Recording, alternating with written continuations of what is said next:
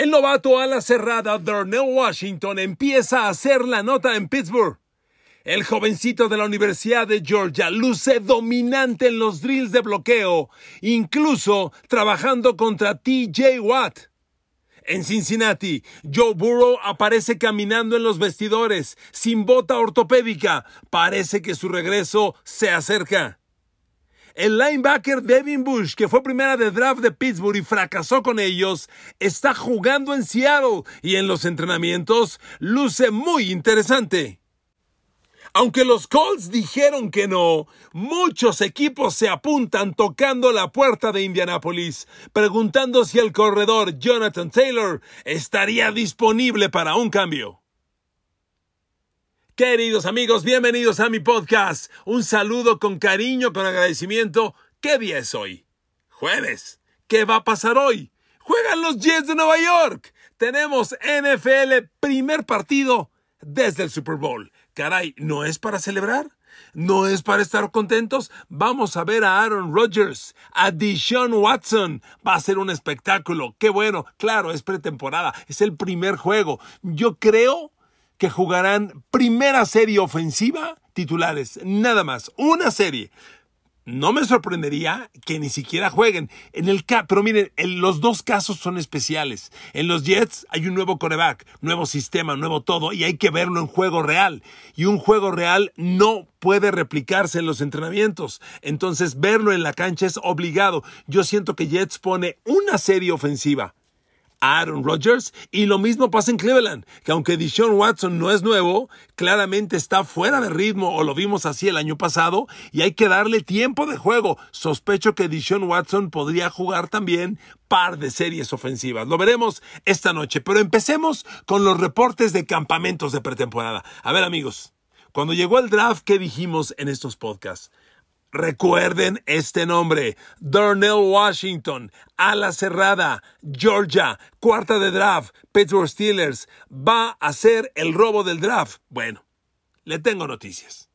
En los campos de pretemporada entrenan por unidades, unidad defensiva contra unidad, unidad, ofensiva, pero no siempre es 11 contra 11. Se trabaja departamento por departamento. Por ejemplo, corners y safeties contra receptores abiertos eh, línea ofensiva contra línea defensiva, linebackers contra corredores. Así se trabaja en tres unidades por separado. Y cuando trabajan linebackers contra corredores, eh, trabajan jugadas de carrera, bloqueo de pase y defensiva en cobertura de pase.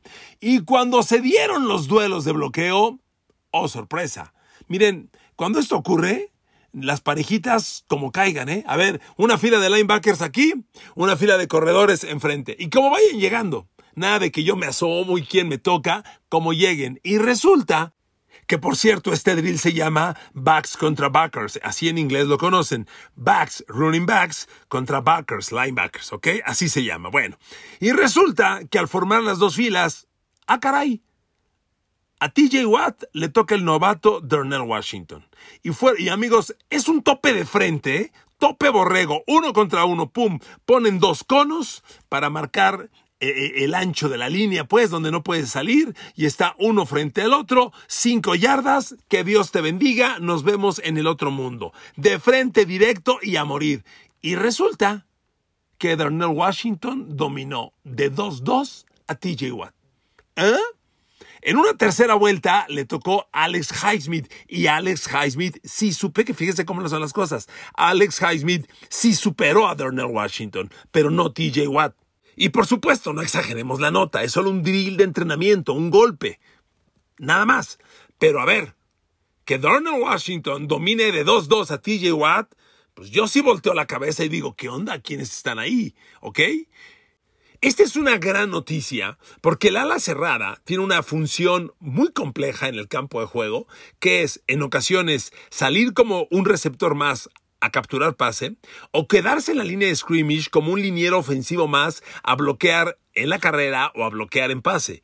Y Darnell Washington es justo lo que necesita la línea ofensiva, porque todavía en los entrenamientos de Steelers no se ve un cambio drástico en la línea.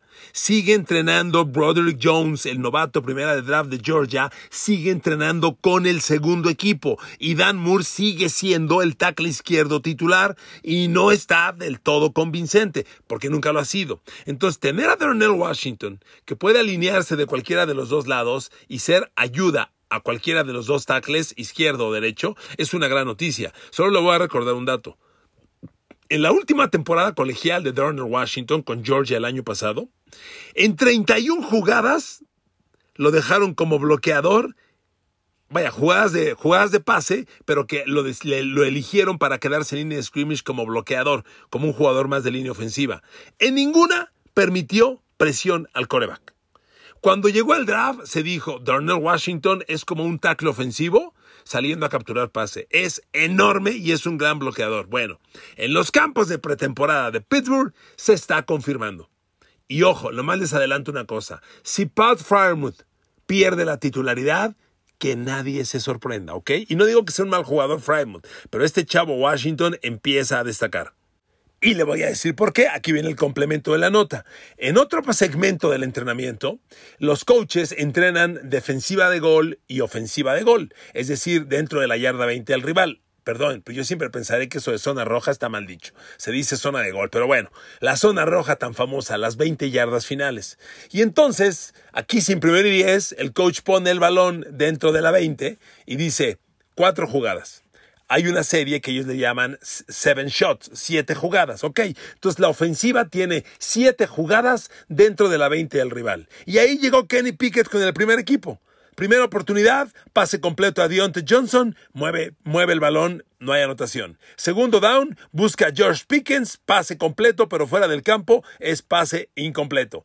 Tercer down, acarreo de balón de Anthony McFarland, detenido en línea de scrimmage por Quan Alexander. Cuarto down, se la juegan, pase incompleto. Falla Pittsburgh la ofensiva. Entra el, segundo equipo, entra Mitch Trubisky, y, y en la quinta jugada, Pase completo a Darnell Washington, touchdown. Sexta jugada, Mitch Trubisky otra vez, pase completo a Gunnar Olszewski, touchdown. Tercer jugada, pase incompleto. El seven shots terminó cinco para la defensa, dos para la ofensiva. Pero amigos, Darnell Washington otra vez con recepción de touchdown. Yo no vi estas, obviamente no tengo acceso al entrenamiento total de Pittsburgh, pero se reporta que el pase de Trubinsky a Darnell Washington era bastante malo, era muy alto, y Washington hace un gran movimiento para ajustar la trayectoria y baja el balón espectacular. Amigos, Darnell Washington Ojo, que nadie olvide ese nombre en Pittsburgh. Para completar el reporte de Steelers, solamente le digo, Deontay Johnson ha tenido buenos momentos, George Pickens se han viralizado por ahí algunas escenas en las que maltrata a Joey Porter al corner, eh, George Pickens ha tenido un gran, una gran pretemporada hasta ahora, ayer fue en particular un día no muy bueno, no tuvo recepción de touchdown, tuvo una recepción muy buena que la marcaron fuera del campo, no pasó nada, pero ha tenido un gran campamento George Pickens sin lugar a dudas. La única nota mala para Pittsburgh ayer es que el novato, el corner Corey Trice, que fue una sexta, séptima selección de draft, lo recuerdo bien, tuvo una lesión de rodillo grave, significativa, y queda fuera para toda la temporada. No jugará más, era un corner interesante que había que verlo, lo pierde Pittsburgh para el resto del año. ¿Ok? Bueno, otro reporte rápido, porque hay que informar a toda la liga. Joe Burrow la nota es Joe Burrow, porque esta semana se ha dejado ver en el obviamente no puede alejarse del campamento por totalmente, en ocasiones la prensa lo ve, otras no lo ve, entonces le dijeron al coach eh, Zach Taylor, ¿qué está haciendo Joe Burrow? Y dijo, hace pesas y revisa videos. Pero de pronto, después de unos días en los, que, no se le vio en el campo a Joe Burrow, apareció en, los vestidores y apareció caminando el lunes, si no mal recuerdo, traía todavía una tobillera elástica compresiva que se ve que le aprieta la pantorrilla lesionada el lunes. Pero el ya no trae bota ortopédica. Ya ve que los lesionados de tobillo, de pantorrilla, a veces usan una bota ortopédica. Nada de eso el lunes. Y se le vio ayer sin ningún tipo de aditamento, ni bota ortopédica, ni tobillera elástica, caminando sin cojear. Miren, el regreso de Joe Burrow debe estar cerca porque la prensa le decía a Zach Taylor, oiga, ¿qué es esto de que estará fuera varias semanas? ¿Cuál es el significado de varias semanas? ¿Una, dos, tres, cuántas? Y pues Zach Taylor no quiso precisar, pero después de lo que se reportó ayer, va a estar muy pronto de regreso. No tenga usted duda. ¿Y sabe qué? Lo necesitan. Este tiempo es clave para que Joe Burrow recupere ritmo. Que Joe Burrow, T. Higgins, eh, Jamar Chase, eh, Taylor Boy se conozcan es una cosa, que estén en ritmo es otra. Hay que tomar ritmo, para eso es la pretemporada. Entonces es lo que tiene que hacer Joe Burrow. Yo creo que su regreso está muy cerca, ¿de acuerdo? Bueno, como platicamos hace unos días, sorpresivamente el corredor Jonathan Taylor de los Colts dijo, no juego más, quiero un nuevo contrato, apenas va a ganar si no mal recuerdo, dijimos 3 millones 600, que es nada, y dijo, quiero un nuevo contrato. Y la directiva de los Colts le dijo, no te doy contrato y no te cambio de equipo. Y Jonathan Taylor no está entrenando. Aunque el equipo ya reiteró que no lo va a cambiar, se reporta que hay una lista muy grande de equipos que están tocando la puerta de los Colts y quieren saber si Jonathan Taylor está disponible. A ver, este chavo hace dos años quedó segundo lugar para MVP de la temporada. Segundo lugar. Tuvo una campaña de más de 2.000 yardas combinadas, corrió 1.800, generó 23 touchdowns y apenas tiene 24 años de edad. En los corredores, aunque son la segunda posición que menos cobra en la NFL, hombre, hoy los mejores andan en el, en el rango de los 12 millones de dólares por temporada. Así que, bueno, hoy Alvin Camara, con el contrato último que le dio Nueva Orleans, Alvin Camara está cobrando 13 millones por temporada. Christian McCaffrey está en los 15 y un poquito más, lo mismo que, que Derrick Henry. Entonces, un Jonathan Taylor, que le pongan en la mesa a alguien 12, 13 millones por año, no dudo que lo puedan convencer porque, reitero, tiene apenas 24 años de edad. Y el juego terrestre nunca va a caducar en la NFL. Nunca. Lo necesitas. Lo hemos dicho hasta el cansancio. El juego terrestre abre el juego aéreo, se necesita. Bueno, en Los Ángeles Rams resulta que Cooper Cobb se lesiona la, el muslo de la pierna y fue necesaria una, una, resonancia magnética y sí, hay lesión, no hay de gravedad, pero lo van a descansar y todo indica que no va a participar ni en scrimmage un par de semanas. Así que Cooper Cobb y amigos, los Rams han quedado sin nada. Es un equipo que hace muy poco ganó el Super Bowl y hoy cuando lo analizas tiene muy pocas armas. Y hombre, lo mejor del ataque son eh, Matthew Stafford y Cooper Cup. Entonces necesitas a Cooper Cup sano. Yo le aseguro que Cooper Cup se va a pasar 15 días sin entrenar o, sin jugar ni scrimmage y después de 15, 20 días volverá a correr jugadas para estar listo al arranque de temporada. No puede darse el lujo Rams de perder a Cooper Cup o de agravar su lesión. Por cierto, ya que mencioné a Alvin Camara en el tema de los, de los, este, de los corredores y de Jonathan Taylor, todo apunta que Alvin Camara va a ser suspendido. Usted recordará, hay un reporte de que Alvin Camara se involucró en un incidente con la policía en Las Vegas en febrero, febrero pasado, y aunque no hay claridad, la liga no ha emitido una determinación y todo apunta a que lo van a suspender algunos días. ¿Cuánto? No se sabe. ¿A partir de cuándo? No se sabe. Pero viene una suspensión para Alvin Camara y no es una buena noticia, porque eh, Nueva Orleans trae nuevo coreback, nuevo todo, y Alvin Kamara es eje de esa ofensiva. Perderlo les va a doler. Ahora déjeme reportarle un poco de los Seattle Seahawks. Fíjese que no habíamos reportado. En Seattle está Devin Bush, el linebacker de Pittsburgh, que fue, bueno, ex de Pittsburgh, que fue primera de draft y del cual hubo una enorme expectativa, pues fracasó en Pittsburgh, incluso lo dieron de baja. Este año fue en el que Pittsburgh dio de baja a dos primeras selecciones de draft. Terrell Edmonds, el safety, está en Filadelfia y es el titular hasta ahora. Y Devin White está en Seattle y no es titular. Devin White está trabajando justamente atrás de Bobby Wagner. Pero ¿por qué le menciono esto? Amigos, Devin Bush es un chavo con un enorme talento. Miren, hemos platicado varias veces. En la NFL, no todos los jugadores caben en todos los sistemas. ¿Usted se imagina a Tom Brady corriendo la optativa? La read option? Imposible. Tom Brady no tiene cualidades para correr la optativa, porque la optativa necesita un coreback que sea capaz de correr el balón, hace una primera lectura en, el centro del campo con el half, este, luego puede pichar el balón y Tom Brady no está hecho para eso. Entonces, aunque te llames Tom Brady, tú no sirves en la read option. Le pongo este ejemplo absurdo porque pasa lo mismo en cada posición. Lo mismo. Entonces, Devin Bush es un gran talento. ¿Que fracasó en Pittsburgh? Sí. Probablemente fue el sistema, probablemente fueron otras cosas, pero es un chavo con talento. Y que Seattle, con esa mano defensiva que tiene Pete Carroll, hombre, Pete Carroll, yo lo conocí como coordinador defensivo de los 49ers en los 90 exitosísimo. Era la mejor defensa de la liga. De ahí se fue de head coach de los Pats, de mis Pats, y fracasó.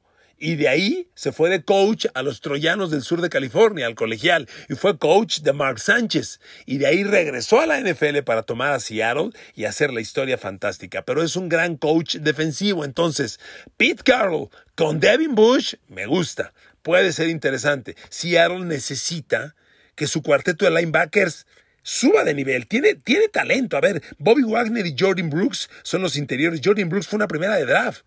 Los exteriores son Uchema Nwosu y, y, Daryl Taylor. Uchema Nwosu también fue un fracaso en otro equipo. Él fue segunda de draft de los Chargers hace como cinco años. Aquí lo están tratando de revivir. Y atrás de él tiene a Boye Mafe, que fue primera de draft el año pasado de la Universidad de Minnesota y que tuvo un año de novato muy a medias. Pero déjeme darle un reporte. Boye Mafe está espectacular en el campo de entrenamiento de los Seahawks. Espectacular. Rompiendo bloqueos de tackles, presionando a los corebacks. Lo está haciendo muy bien. Realmente hay varias notas del campo de pretemporada de los Seahawks. Una es Boye Mafe, otra es Devon Witherspoon. El corner primera de draft está saliendo sumamente agresivo. Pero fíjese lo que le voy a dar.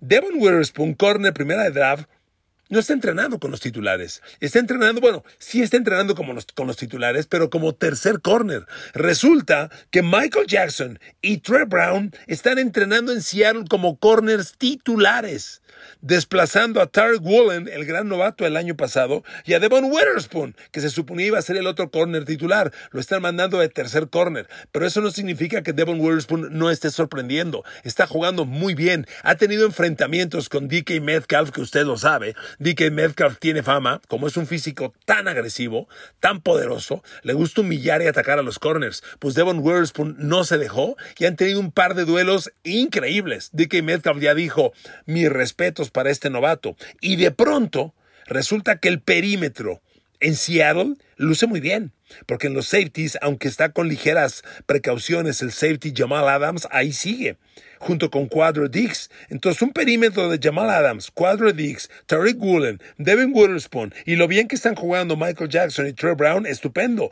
Bueno, ¿cómo andarán los corners de Seattle? Que el año pasado otro novato interesante fue Kobe Bryant un corner de cuarta, quinta selección de draft que reclutaron y estaba en rotación. Bueno, pues lo están probando de safety, porque los corners ya están completos con este grupo que le acaba de mencionar. Y entonces la defensa de Seattle empieza a lucir interesante. Bobby Wagner está ahí como gran líder de regreso, como gran líder, linebacker medio, el Mike y capitán defensivo. Y como le decía, atrás de él está Devin Bush. Vamos a ver si Devin Bush es capaz de dar la nota, de hacerse notar y llamar la atención, ¿ok? Pero Seattle está gustando con esto. Y miren amigos, quisiera darle tantos equipos reporte, déjenme ir con otro del que casi no hablo, Atlanta, los Falcons. Los Falcons sorprendieron en el draft al utilizar la primera selección, una selección top 10, en el corredor Bijan Robinson de los Cuernos Largos de Texas. Amigos, Bijan Robinson está haciendo la nota en el campo de pretemporada de los, de los Atlanta Falcons, pero no tanto por corredor, sino como receptor. Lo sacan como corredor en trayectoria de pase y ha resultado imparable. Atlanta tiene a Cal Pitts y a Drake London, que son muy buenos jugadores, y si Bijan Robinson se suma, cuidado, ¿eh? Atlanta puede ser un equipo peligroso. El gran, el gran reto de Atlanta es que Desmond Reader, el quarterback novato del año pasado al que le dan la titularidad este año, del ancho. Y eso no está fácil. El chavo, ah, pues tiene talento, Olmise, su colegio, si no mal recuerdo. Pero a ver, pedirle titularidad y buenos resultados a un coreback de segundo año que no jugó como novato, es un poco lo que está pasando en Washington con Sam Howell. Misma historia. Un novato del año pasado que no jugó y que de pronto le dicen vas de titular este año. Uf. Pero si Desmond Reader simplemente entrega la pelota a sus playmakers, Cal Pitts, Drake London, Pigeon Robinson son cuates que saben generar el yardaje con la pelota en las manos. No descarte Atlanta. Atlanta es un equipo, no me quiero alocar, es un equipo que simplemente puede dar dolores de cabeza y que va a pelear, y va a pelear bien por tratar de tener récord ganador este año. Lo de Bijan Robinson no me sorprende. Usted y yo lo platicamos. Yo lo tenía como primera de draft de los Jets, me falló, lo tomó antes Atlanta y mire lo que estamos comentando el día de hoy. Amigos, así el reporte al campo de pretemporada. Los dejo porque hoy jueves al ratito, Aaron Rodgers y los New York Jets contra Dishon Watson y los Cleveland Browns se va a poner bueno. Bendito sea el Señor. Vuelve la NFL y a partir de hoy no nos quitan la NFL de aquí al 12 de febrero cuando se juega el Super Bowl 58. Gracias por escuchar este podcast. Los quiero mucho. Que Dios los bendiga. Hasta el día de mañana.